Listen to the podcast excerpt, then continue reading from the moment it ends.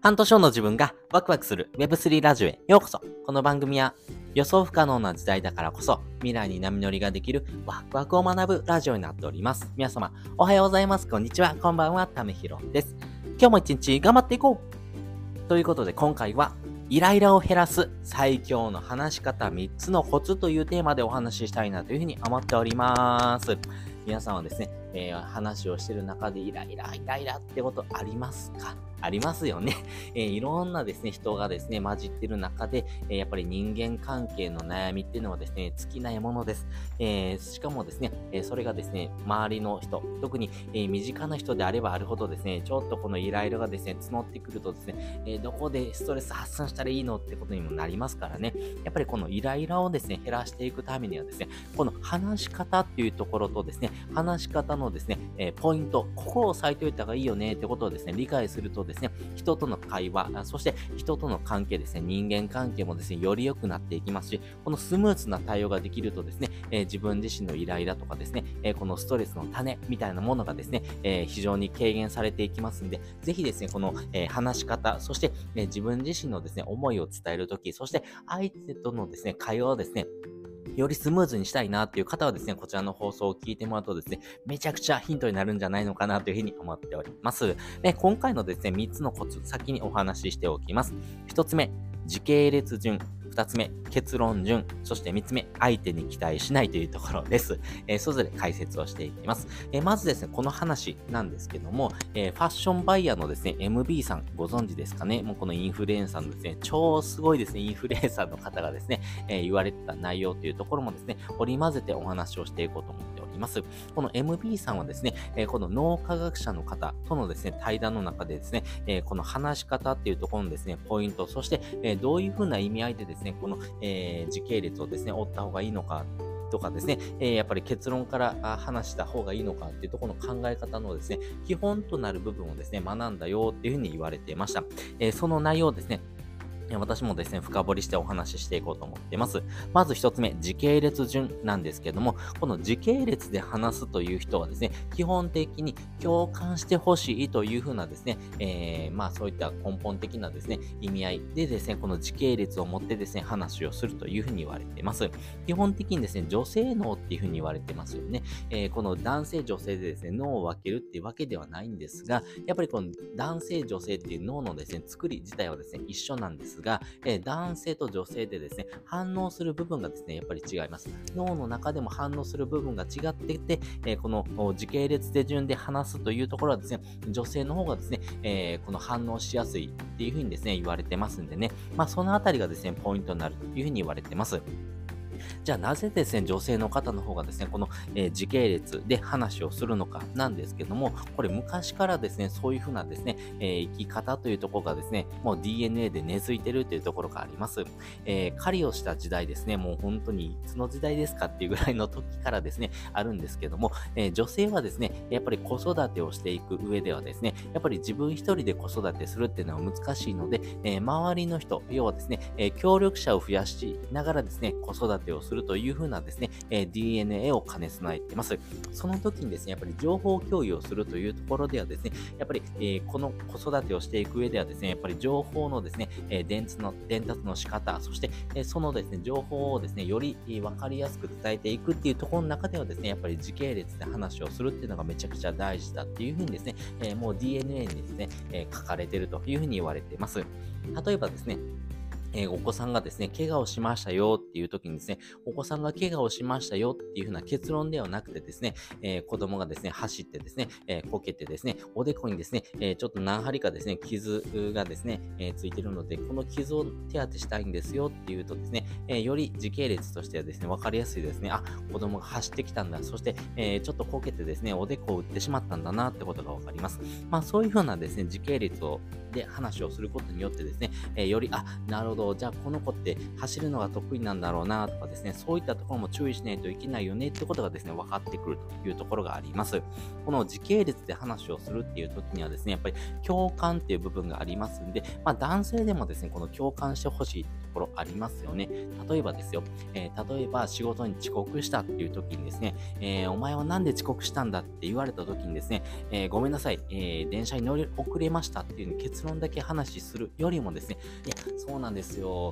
いや、今日ね、ちょっとね、あの、いつもの時間に起きてですね、え食事を食べてですね、え支度をしてたんです。支度してたんですけども、実はですね、1時間ほどですね、時間をですね、見余ってたんです。なので、あ、危ないと思ってですね、めちゃくちゃ走って用意してですね、えー、電車に飛び乗ろうと思ったんですけども、目の前で電車の、えドアが閉まったんですよ。なんで1本遅れちゃったんです？とかって言うとですね、あ、なるほど。こいつって焦ってたけども、まあ、なんとか、あその時間内にですね、えー、乗ろうと思って頑張ったんだなってことがわかりますよね。まあ、そういうふうにですね、共感してほしいっていう時にはですね、いやいや、そういうふうな理由があってですね、遅れちゃったんですよっていうふうなですね、えー、部分、まあ自分がですね、まあ全て悪くないよ、まあそういうふうなですね、不良の事故とかもあったんだよとかですね、そういうふうなところもですね、合わせてですね、PR していくとですね、えー、より人との関連性がですね、より良くなってくるというところがあります。なので、この時系列でですね、相手が話してくる人に対してはですね、結論だけを言わないというところですね、やっぱりですね、えー、この時系列で話してる人に対してはですね、やっぱりその人がですね、共感してほしいっていうようなですね、根本的なですね、えー、意図がありますんで、まずは共感をする、受け止めてですね、えー、あ、そういうことあったんだ、いや、大変だなっていうふうにですね、えー、言いながらですね、まあでもそういったところをですね、改善するためにはですね、え自分なりのですね、え時間の管理っていうのもですね、徹底しないといけないよね。じゃあ、その時間のですね、把握っていうところとですね、起きる時間、寝る時間っていうところもですね、えちゃんと決めておいた方がですね、え生活リズムが整うよとかですね、ままそういったことを言うとですね、あ、なるほど、そういったところに注意した方がいいよねってことが分かりますよね。まあそういうふうに時系列順でですね、話をする人はですね、えそういった点に向けてですね、え話をしてもらうのがいいのかなというふうに思っています。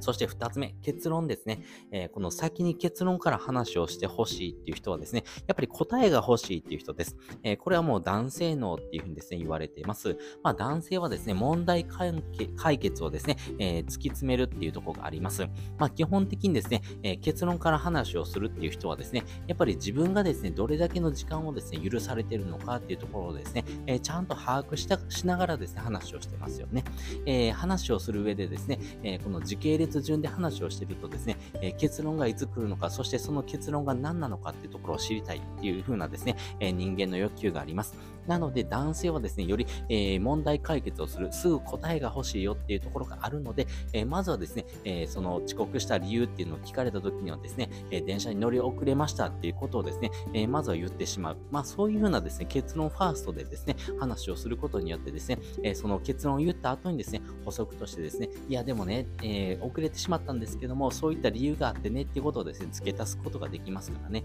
まあ、なので、そういったですね、結論ファーストで話をするっていうのはですね、相手の時間もですね、え、考慮しながらですね、話をするっていうところになりますんで、まあそういったですね、話し方をしている人にはですね、えー、結論で話をしてあげる。で、つまりですね、結論が欲しいよっていう人にですね、えー、対してですね、この時系列順で話をするとですね、うわ、めちゃくちゃイライラする結論って何なのっていう風になりますからね、まあそのあたりをですね、注意してもらうのがいいのかなというふうに思っています。そして最後ですね、相手に期待しないというところ なんですけども、やっぱりネガティブなんですね、えー、期待、まああいつはダメだとかですね、まあそういう風に思わなくてもいいようなですね、自分になるためにはですね、やっぱり相手に期待しすぎないというところがですね、めちゃくちゃ大事です。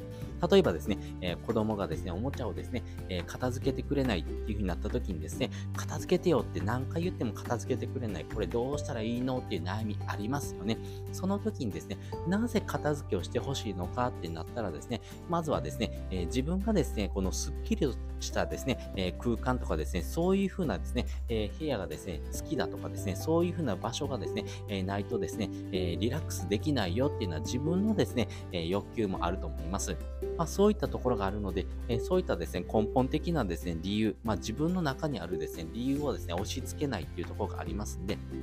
まあそういったですね、えー、リラックスする場所がですね、確保したいからと言ってですね、えー、片付けをしてくれないっていうのがですね、えー、ダメだっていうわけではないというところですね。なので自分の理想をですね、強要した上で言ってもですね、やってくれるんだろうかっていうところをですね、え考えてみるとですね、え期待しすぎるのは違うのかな。まあその考えをですね、え持った上でですね、片付けてっていうふうにですね、えあまり言わなくなる。まあ自分の中でのですね、え自己理解がですね、深まってくるとですね、え自分だったらどうするののかなってことになりますんで、他人にですね、え、期待を押し進めない、え、そして自分の中でですね、できることをやってみる。まあ、そういったですね、自分でコントロールできる部分だけをですね、えフォーカス当ててですね、行動していくってところがめちゃくちゃ大事になってくるのかなというふうに思っております。ということで今回はですね、イライラを減らす最強の話し方3つのコツっていうテーマでお話をさせていただきました。まあね、いろんなですね、会話、そして人間関係の問題ありますけども、やっぱりこの話し方っていうところとですね、えー、話のキャッチボールの仕方によってですね、